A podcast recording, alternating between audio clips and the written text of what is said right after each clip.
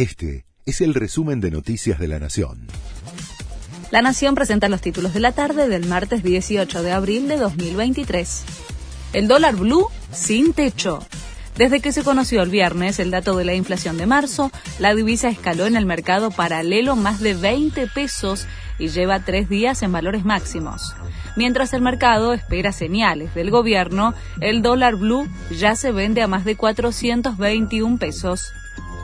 El gobierno porteño confirmó que empezará a usar las pistolas Taser.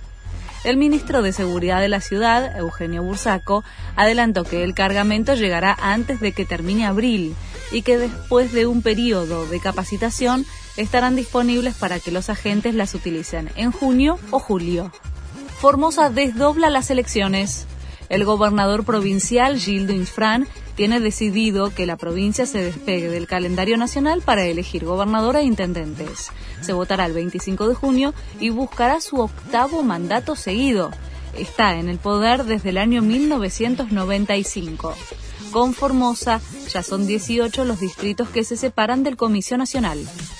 Confirmaron la elevación a juicio de la causa por la muerte de Diego Maradona. Los ocho imputados serán acusados de homicidio simple cometido mediante dolo eventual, que tiene una pena de 8 a 25 años de prisión.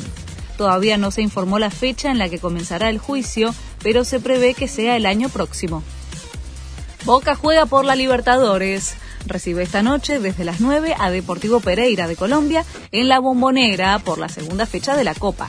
El técnico Ceney se prepara varios cambios en el equipo y espera por la presencia de Sebastián Villa, que no concentró esta mañana porque participa de la segunda audiencia del juicio oral en su contra por violencia de género. Este fue el resumen de Noticias de la Nación.